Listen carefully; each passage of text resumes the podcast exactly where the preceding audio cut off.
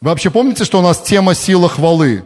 Кто из вас запомнил? Это такая мини-серия, мы уже закончим ее, представляете? Всего в двух частях. Не то, что сфокусируйся, там частей 15, наверное, было, да? Тоже наши друзья, когда приезжали, наверное, там раз пол, полгода, может, чаще, раз 3-4 месяца, сфокусируйся, часть третья, там, сфокусируйся, часть восьмая. Они, по-моему, на финише тоже были, когда да, мы заканчивали эту серию. Ну а тут маленькая такая мини-серия «Сила хвалы». Если вы конспектируете, вы хорошо делаете. И те, кто смотрит нас, тоже, пожалуйста, делайте, старайтесь делать это. Я всего лишь повторяю то, чему нас научил пастор Вениамин от самого начала – а он учил нас с самых первых дней, чтобы мы с вами смотрели в Библию и конспектировали. В любом виде, да. Технологии пошли вперед, мы можем заметки делать. Мне нравится заметки делать. У меня там каждый какой-то какой, раздел называется по-своему. Четверговые служения, воскресные собрания, там конференции, школы.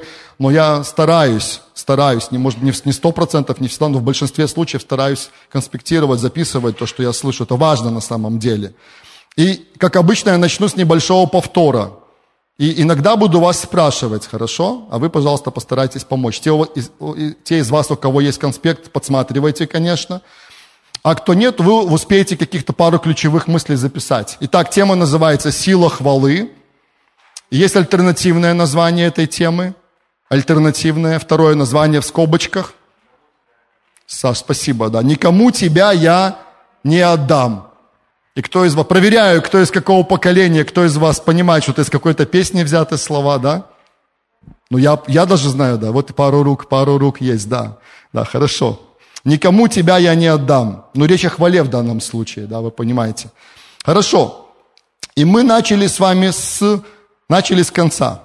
Я прочитал две фразы, которыми должен был закончить, и мы закончим этими фразами сегодня, я думаю, если Господу будет угодно, дойдем до финиша, мы закончим этими фразами. И мы такой же метод применим еще к одному из отрывков Писания, к которому тоже скоро подойдем, чуть попозже. Но фразы вот какие. Первое. «Я выбираю славить Тебя, Бог, посреди любых обстоятельств». Я выбираю славить Тебя, Бог, посреди любых обстоятельств. Это очень короткая, но очень сильная фраза, поверьте.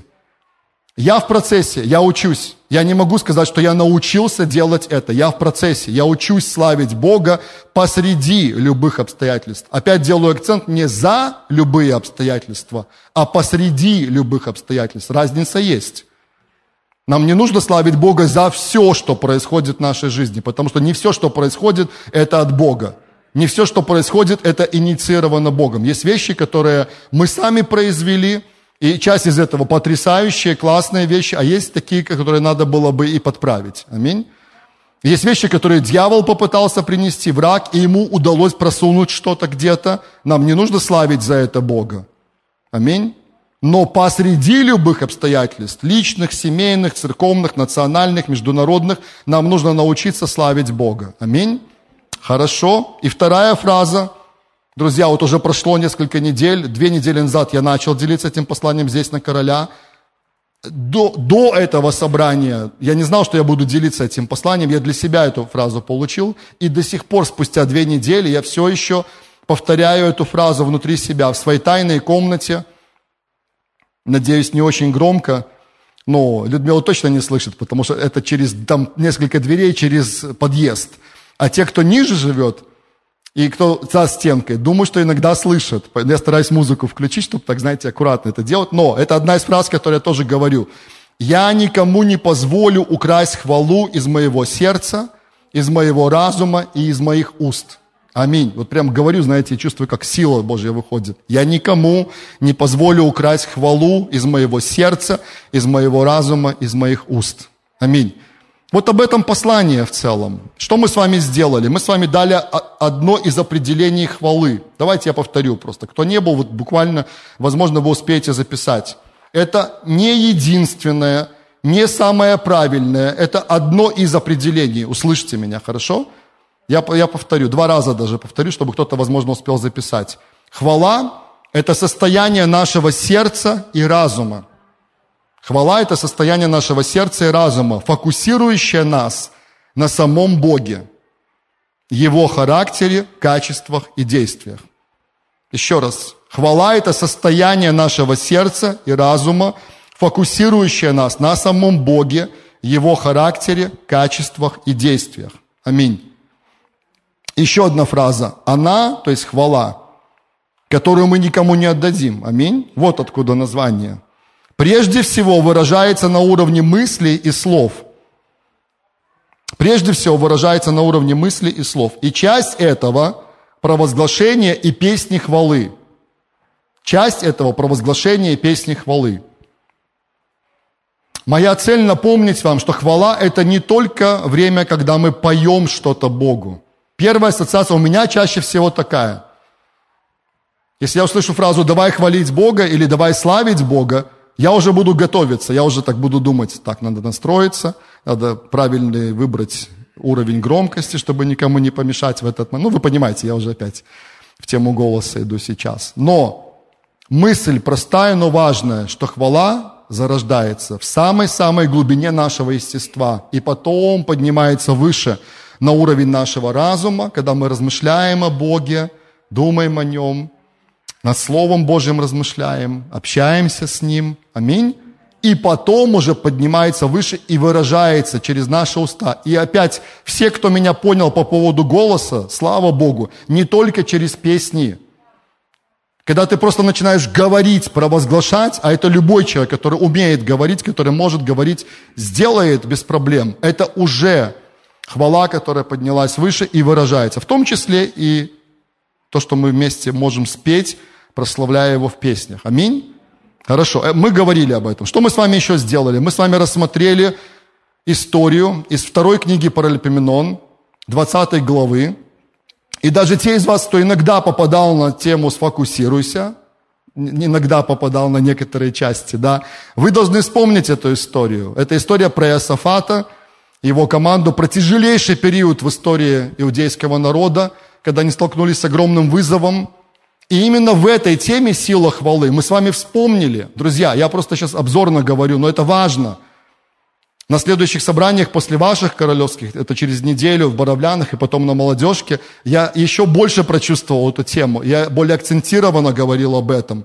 Смотрите, что, что важно в той истории. Можете еще раз перечитать. Те четыре эпизода, связанных с хвалой. Первый раз Иосафат прославил Бога, когда только-только они встретились с трудностями, с огромным вызовом, и вообще непонятно, что было делать. Это был первый момент, когда Иосафат уже прославил Бога, не видя ничего, никакой перспективы, никакого просвета, как говорят. Второй раз они прославили Бога, когда пришло слово от Него, от Господа, через пророка, через, ну, через левита в данном случае. Да, сошел Дух и было пророческое слово через одного из левитов. Они снова прославили, и они уже это делали, так скажем, как раз-таки в виде уже ну, хвалы, песни, там уже левиты подключились, это было так уже мощно организовано. Третий раз, когда они выдвинулись навстречу противнику, помните? И там даже есть фразы, которые они провозглашали. Это был третий эпизод, связанный с хвалой. И четвертый раз они прославили Бога когда? Когда победили. Когда победили. Я, может, так акцентированно не говорил, но послушайте, но это очень важно. Я даже на молодежке осмелился и попросил у кого-то из зала дать мне деньги в руки. Я их потом вернул, все нормально, можете спросить. Я попросил 100 долларов, ни у кого не нашлось, я попросил что-нибудь другое, 100 рублей мне принесли. Я не прошу вас это сделать сейчас, да, тем более нас тоже смотрят, ну, это, это просто был пример. Я взял эти, ну что вы, вам, вам будет понятно, конечно, вам легко это представить. Я взял 100 рублей в руки и ходил с ними здесь по сцене и говорил, слава тебе, Господь, что у меня есть эти 100 рублей сейчас. Ну, это по, по, понарошку, да, мы представили, как будто это мои деньги, на, на время. Потом я вернул, повторяю. И вот в чем мысль. Нам очень легко прославить Бога, когда мы уже увидели результат, понимаете? Когда уже деньги оказались в твоих руках, или они есть у тебя сейчас, так легко взять эти деньги в руки и сказать, слава тебе, Господь, слава тебе. Хорошо, когда это и больше, чем 100 рублей, аминь. Но послушай, бывают такие периоды, бывают такие моменты. Я не прошу вас поднимать руки, хотя на первом собрании люди начали поднимать руки. Не надо этого делать. Но бывают такие периоды, когда тебе нечего, возможно, взять в руки. Или то, что ты можешь взять, это такая купюра, что 100 рублей это просто мечта, это так много кажется в этот момент. Бывает у вас такое? Ну вот, просто подумайте об этом, да, руки не поднимайте. Вопрос, как насчет того, чтобы прославить Бога в этих обстоятельствах? Не за них. О, Господь, слава Тебе, что у меня нету сейчас денег. Ну, странная для меня фраза, но посреди этой ситуации, когда мне нечего сейчас, может быть, взять в руки – и поднять вот так и, и порадоваться. Я все равно выбираю славить Тебя. М?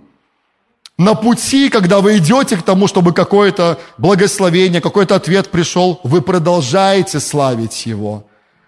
Получив ответ, вы продолжаете опять славить Его, ставите такую хорошую жирную точку в завершении этого небольшого, возможно, приключения или большого какого-то приключения, которое было у вас на пути – видя уже результат. Кто со мной?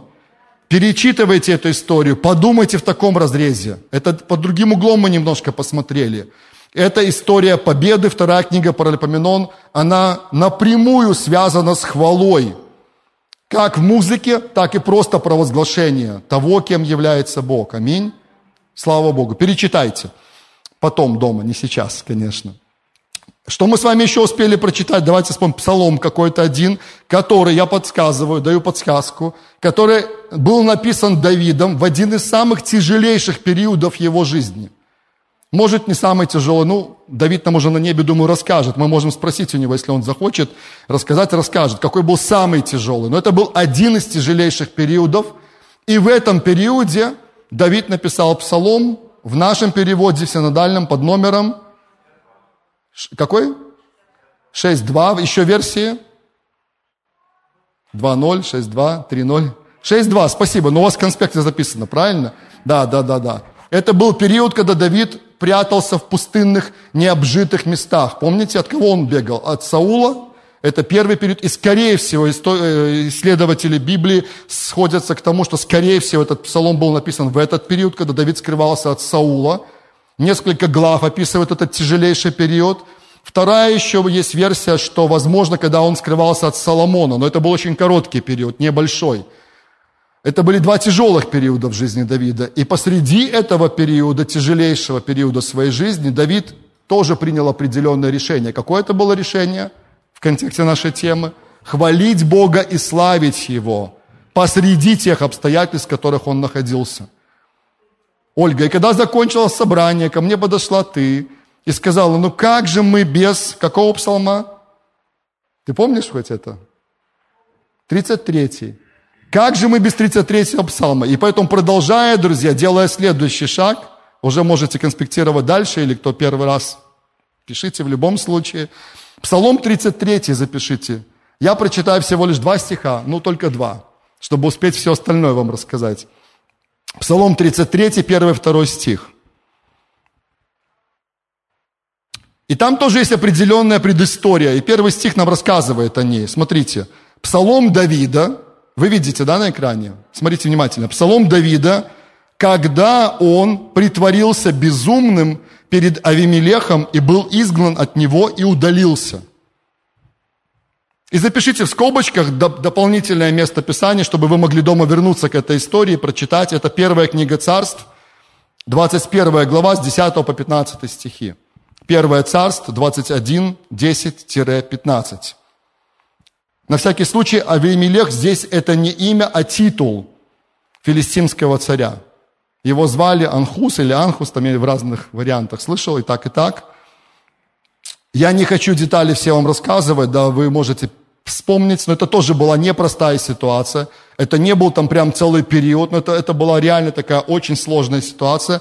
И Давиду даже пришлось косить под безумного в этой ситуации, скажу так, притвориться безумным, вы помните, пускать даже слюну. И как комментаторы пишут некоторые, да, что, наверное, не самая изящная победа, которая состоялась в жизни Давида. Были такие, которые намного были, ну, как сказать, круче, да, славнее.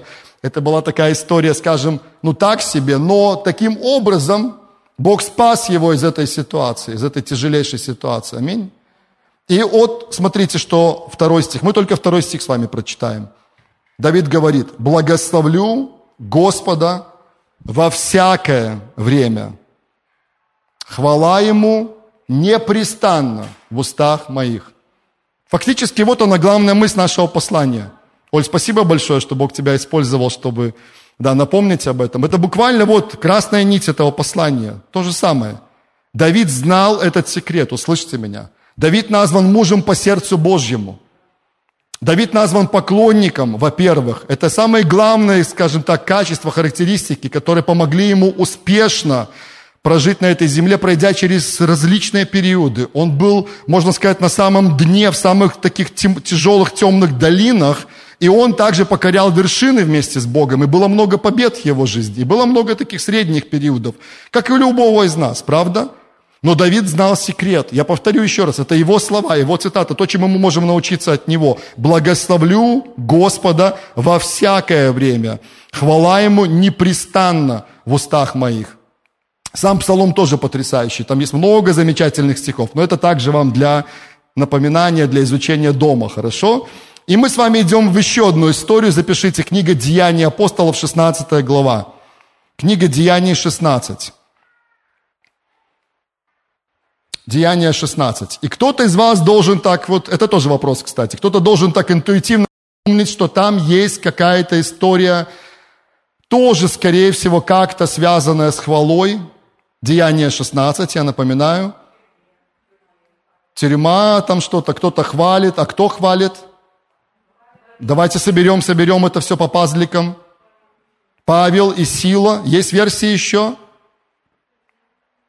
Ну, вы правильно ответили. Спасибо большое. Вот видите, как классно вместе командно работать, правда? Вот здорово, на самом деле. Люблю командные проповеди. Но уж так, так вот по-другому со мной не получается, поэтому вопросы буду дальше задавать. Хорошо? Что мы с вами сделаем? Мы с вами эту историю начнем читать с конца. Как в начале проповеди, помните, да, я вам сказал главные мысли, потом мы к ним еще раз вернемся. Вот мы с вами эту историю тоже начнем читать с конца. Эта идея мне пришла во время поклонения на первом собрании. Мы так и сделали. Мы как бы, мы потом еще встречным курсом пойдем и замкнем в определенный момент. Сейчас я все объясню. Давайте откроем 26 стих. А теперь на время нам с вами нужно как бы притвориться чуть-чуть, да, как будто бы мы не, ну, и как минимум не очень хорошо помним эту историю, потому что кто из вас вообще не знает эту историю? Деяние 16 глава, Павел и Сила, темница, есть пару рук, да, а кто, кто помнит эту историю? Дайте мне просто знать, пожалуйста, мне нужно понимать. Вот нам с вами нужно притвориться, как будто мы ну, почти забыли или призабыли эту историю, или уже очень давно не перечитывали ее, да, или, может быть, вообще, может, первый раз читаем. И мы пойдем снизу. Смотрите, 26 стих. «Вдруг сделалось великое землетрясение, так что поколебалось основание темницы, тот час отворились все двери, и у всех узы ослабели». Аминь. Я думаю, это, наверное, самый любимый стих ваш и мой среди всей этой истории, да? Ну, один из самых любимых, скажем так, стихов – о чем здесь говорится? Здесь говорится о чуде Божьем. Это чудо, реальное чудо, которое произошло. Аминь. Это слово «вдруг» – это как раз намек не на случайность, а на внезапность. Аминь. И, ну, нам нравится то, что мы прочитали здесь, правда? Кто из вас хотел бы видеть чудеса в своей жизни? Такие, ну, Божье вмешательство, когда удивительные вещи, может, даже внезапно тоже происходят. Да, моя рука здесь тоже. Хотелось бы. А давайте теперь идти в обратном порядке и посмотреть, что, посмотрим, что предшествовало этой истории. Эля, что предшествовало этой истории? Ты только появилась и... Да, Деяние 16, включайся. 25 стих. Послушайте, и это как раз тема нашего сегодняшнего тема нашей проповеди сегодня. Около полуночи Павел и Сила, молясь, воспевали Бога. Узники же слушали их. Еще раз. Около полуночи Павел и Сила, молясь, воспевали Бога, узники же слушали их. Ага, мы вспоминаем, это история про двух апостолов, которых звали Павел и Сила, которые почему-то оказались в темнице. Не очень хорошее место, правда? Никому не пожелаешь. И внутри, посреди этой темницы, причем около полуночи, они славят Бога и молятся. А те, кто там рядышком оказался с ними в этих условиях, они слушают то, что происходит, и наблюдают за ними. А, и потом происходит то, что мы прочитали в 26 стихе. Хорошо. Давайте теперь прочитаем с 22 по 24 стихи. Мы идем в обратном порядке. Я вчера, перед тем, как приехать сюда на служение, перед тем, как быть на первом, на втором собрании, в своей тайной комнате, провел примерно один час, может быть, даже больше, в изучении комментариев к этому месту Писания. Когда я открыл на одном портале, э, он называется bible.by, если он там остался у нас еще, название этого портала, хочу, чтобы вы вывели его. Кто-то из вас, может быть, уже знает, кто-то нет, сейчас появится э, название этого сайта. Знаете про этот сайт что-нибудь? Нет? Можете себе записать, если хотите. Это очень хороший, очень полезный ресурс для изучения Библии. bible.by. Особенно на компьютере, это удобно. Телефон тоже нормально, да, но компьютер вообще классно. На большом экране вы открываете любое место Писания, любую главу, справа у вас появляется 3, 4, 5, 6, может быть 7, в зависимости от того, какой вы отрывок открыли, различные переводы, в том числе современный перевод. А еще ниже, если вы пролистаете чуть ниже, в телефоне тоже надо просто вниз надо все время отлистывать, там будут комментарии. Вот к этой главе в Деянии 16 там оказалось много комментариев. Там реально много, я даже не знаю сколько, но мне кажется 10 это минимум различных комментариев разных авторов. В, чем, в том числе Жан Кальвин как э, комментировал этот отрывок из Писания. Это интересно. Вот я больше, чем час я читал комментарии относительно вот этих вот стихов с 22 по 24, чуть-чуть ниже. Но вот в основном этот кусочек меня больше всего интересовал. И, и по мере того, как я читал комментарии, я все больше и больше погружался в контекст того, что произошло. У меня вопрос, я буду дальше это делать, да, спрашивать вас. Вот то, что мы перед этим с вами прочитали, 25 стих. Как вы думаете, находясь в темнице, вот в этих обстоятельствах, это было лучшее место и лучшее время для того, чтобы славить Бога там? По всем обстоятельствам кажется, что нет. Но мало того, что они оказались в темнице, в каком состоянии они там оказались, вот это сейчас мы прочитаем с вами из 22 стиха. Смотрите. «Народ же восстал на них, а воеводы, сорвав с них одежды, велели бить их палками. И дав им много ударов, вергли в темницу, приказав темничному стражу крепко стеречь их. Получив такое приказание, он вергнул их во внутреннюю темницу, и ноги их забил в колоду. Я, я специально говорю медленно, чтобы вы пытались, я, я попытался представить себе это. Мало того, что они оказались в темнице, перед этим, смотрите, что было в присутствии большого количества людей. С них срывают одежду – я не могу сказать, что их полностью раздели, не думаю, но тут нет комментариев более детальных. Но как минимум, чтобы наказать, чтобы избить их, часть одежды с них была содрана в присутствии многих людей. Подумайте, как, вы, вот, как вам представляется, если такое происходит с человеком, что он внутри себя чувствует? Даже, даже до того, как какая-то, какая-то ну, палка опустилась и первый удар пошел там по его телу. Это уже унижение. То есть его, их пытались унизить. То есть это определенное такое моральное воздействие на них было оказано, да? Мы потихоньку-потихоньку сейчас так хоть немножечко соберем эту картинку. Вы потом можете вернуться к этой истории и еще перечитать. И комментарии можете открыть и перечитать, потому что там, там есть ну, много интересного, интересных деталей, которые можно здесь увидеть. Итак, их раздели, попытались все таким образом унизить, и дав им много ударов – Помните, Павел в других своих посланиях, он пишет о том, что несколько раз его били палками. Он пишет, что от иудеев он два раза получал по 40 ударов без одного. Помните, какая фраза есть? Павел, почему ты не пишешь 39 э, ударов и все? Но оказывается, был такой вид наказания, который применялся вот в том, в том месте, где он находился, который был узаконен э, в той культуре, в тот исторический период, когда они назначали 40 ударов, но отнимали один. Ну, это были причины, я не комментирую. Это как бы все это в комментариях есть, почитайте. Но даже не, не о таком наказании здесь идет речь. То есть в данном случае, как пишут некоторые из исследователей Библии, их подвергли наказанию такому же, как подвергли бы человека, который украл что-то, был пойман и тут же его привели бы на какое-то судилище, может быть, даже там был бы разбор дела, не был бы, кого-то услышали, и просто избили бы его палками. Причем там уже это не, не факт, что было ограниченное количество. То есть там могли бить как бы, ну, до каких-то определенных пор, скажем так. Это было очень больно. Это было, ну, внешне это было унизительно, это было ужасно. Мало того, когда их избили, попытались унизить при большом количестве людей, их поместили в темницу, и тоже некоторые исследователи предполагают, это не сто процентов, но предположение, что, возможно, темничный страж хотел как-то еще особенно подчеркнуть свою лояльность к системе и поместил их не просто во внешнюю темницу, потому что были несколько уровней темницы, но поместил их в самое страшное место. В самое страшное. И там тоже описываются условия, не буду это повторять, все это можете найти. И кроме того, ноги их забил в колоду. Я опять же не могу сказать, это было требование для тех, кого поместили в ту нижнюю часть темницы, или это было его такое личное, скажем так, рвение. Но вот соедините все, о чем мы с вами сейчас сказали, просто не хочу на это много времени тратить, но я думаю, что мы с вами уже в атмосфере.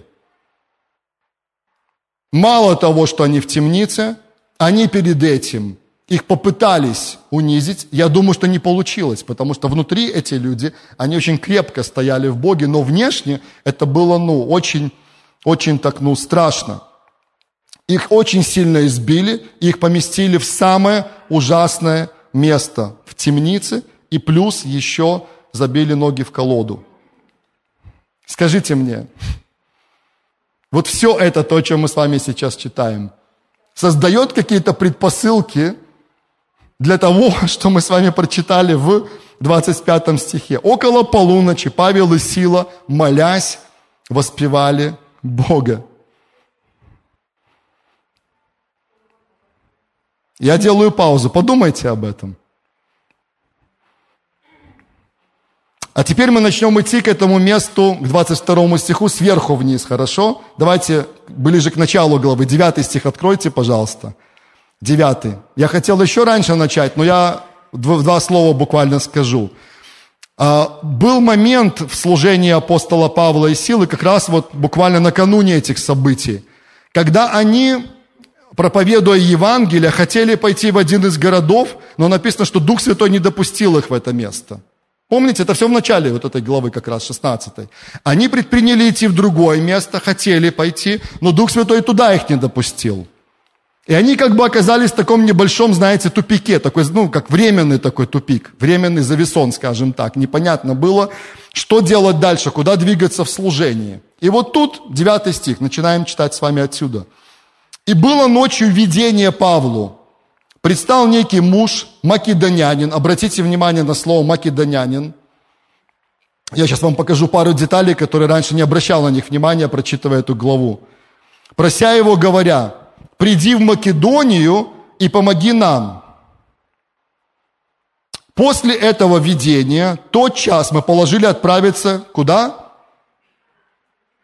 В Македонию. Это Павел, ну, логично, да? Заключая, что призвал нас Господь благовествовать там. Я думаю, что могли бы, конечно, люди предположить, что это было какое-то ошибочное видение, зная, чем история закончилась. Но я лично согласен с большинством людей, которые комментируют этот отрывок. Мое мнение такое же, что на самом деле Бог направлял их туда. Кто со мной? Это важная деталь. Посмотрите внимательно. Я думаю, что это было видение от Господа. И Бог направил их туда, используя вот видение этого человека из Македонии. Муж македонянин – это житель Македонии, получается. Правильно? Человек, который жил там. Итак, они отправляются в Македонию, заключая, что Господь призвал их там проповедовать Евангелие. Проверим, так ли оно или нет на самом деле, было ли это от Господа. Есть ли какой-то плод, результат. 11 стих. Итак, отправившись из Троады, мы прибыли туда-то, туда-то, потом еще куда-то, 12 стих. Оттуда же в Филиппы. Друзья, внимание, это первый город в той части Македонии, колония. То есть Филиппы, город, в который они прибыли, и забегая вперед, город, в котором все то, о чем мы с вами прочитали раньше, и произошло, это был первый город в Македонии.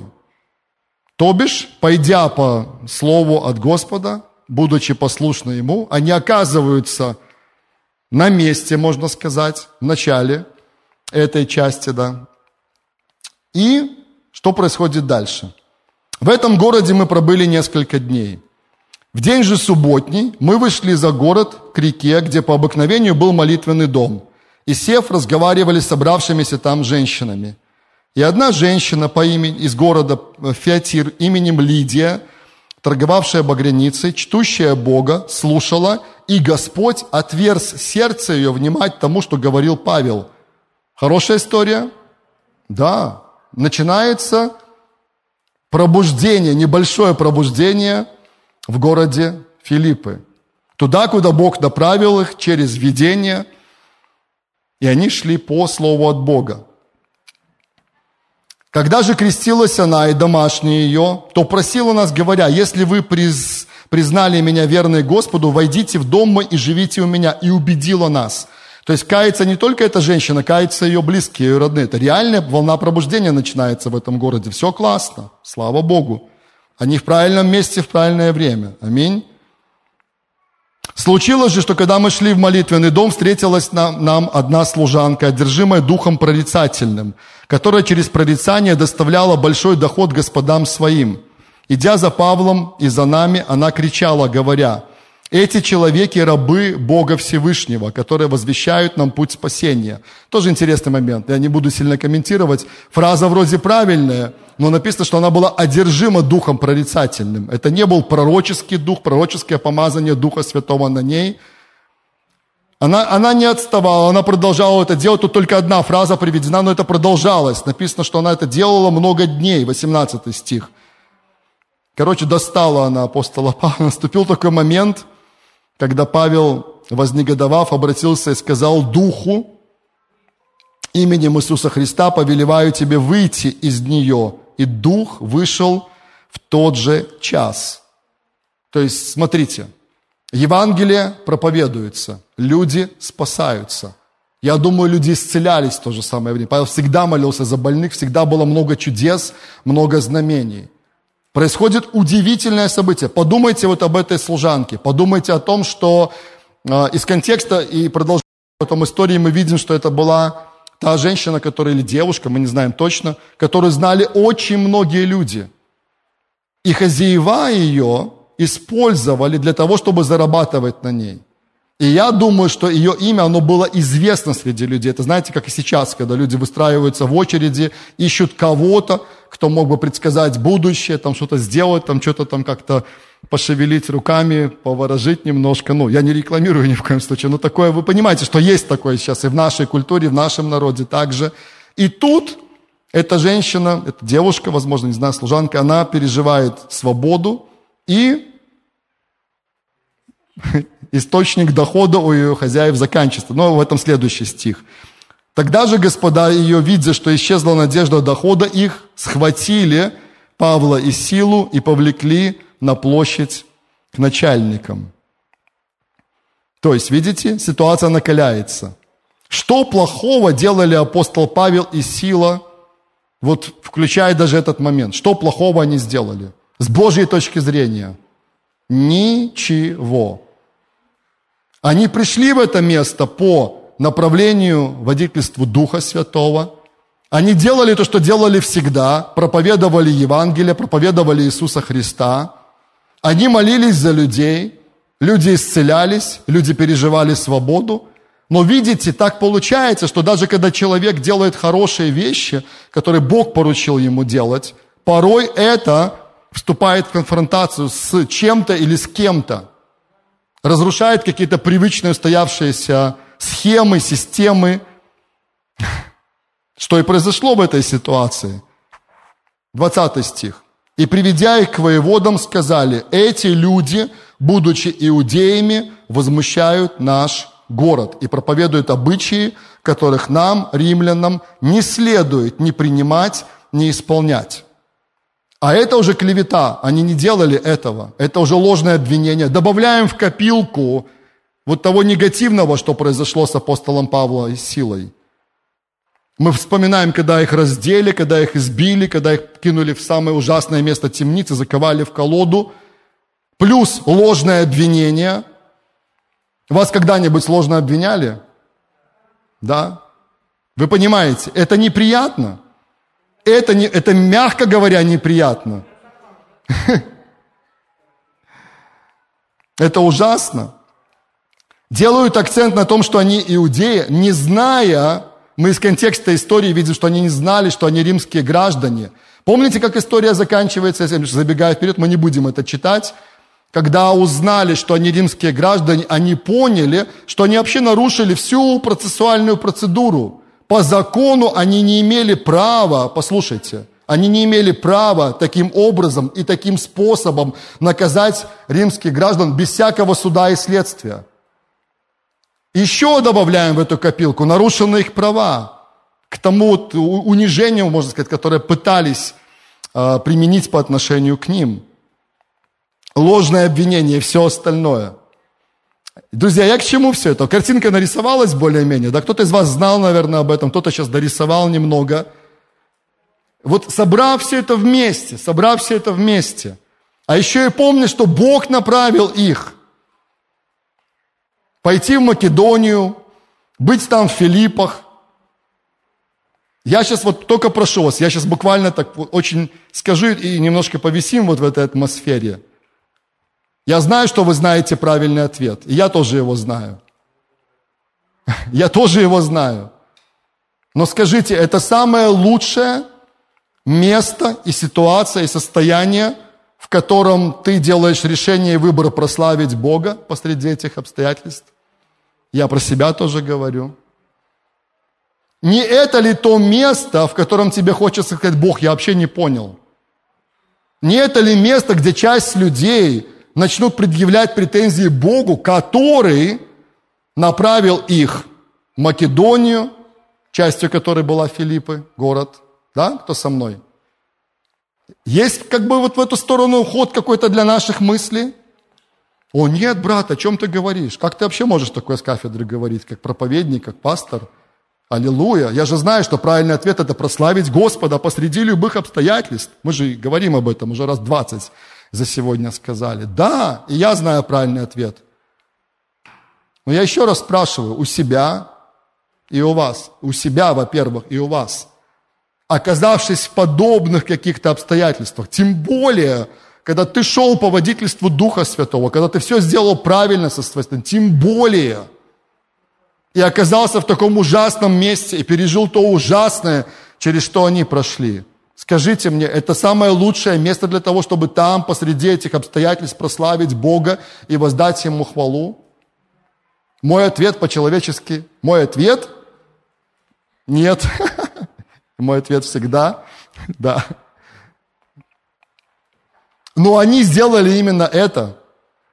Вы понимаете, вот я вернусь на один шаг выше, 33-й Псалом, второй стих, то, что мы с вами читали. Мы уже на финише практически. Сейчас будем молиться.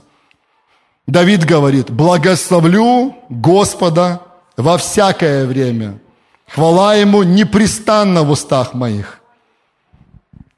И то же самое, то же самое, то же самое сделали апостол Павел и Сила – оказавшись посреди ужаснейших, несправедливейших обстоятельств, они прославили Бога не за эти обстоятельства, послушайте, а посреди этих обстоятельств. И это закончилось величайшим чудом, одним из удивительных чудес, которые описаны в Новом Завете, в том числе в книге «Деяния апостолов», вдруг сделалось великое землетрясение, так что поколебалось основание темницы, и тот час отворились все двери и узы у всех ослабели. Аллилуйя. Жан Кальвин, он такой комментарий дал на эти стихи. Просто кусочек я прочитаю, буквально фраза. «Хотя страдание от ран было весьма тяжким, хотя заточение причиняло боль, хотя опасность была велика, но Павел и Сила не перестали хвалить Бога. Аминь. Через века эта, эта фраза к нам звучит сейчас. И еще один комментатор Библии, а, его фамилия Поллок, он сказал так. Как должно быть торжествовал дьявол при мысли о том, что он положил конец служению этих преданных посланцев Божьих. Как обычно и бывает, он торжествовал слишком рано. Мне очень понравилась эта фраза. Ну, дьявол имеется в виду. Как обычно и бывает, он торжествовал слишком рано. В данном случае все закончилось его полным поражением и дальнейшим продолжением и продвижением дела Божьего. Аминь. Я еще раз прочитаю вам те две фразы, с которых мы с вами начали. Мы закончим этим и помолимся. Я выбираю славить Тебя, Бог, посреди любых обстоятельств. Личных, семейных, церковных, национальных, международных и так далее. И я никому не позволю украсть хвалу из моего сердца, из моего разума, из моих уст.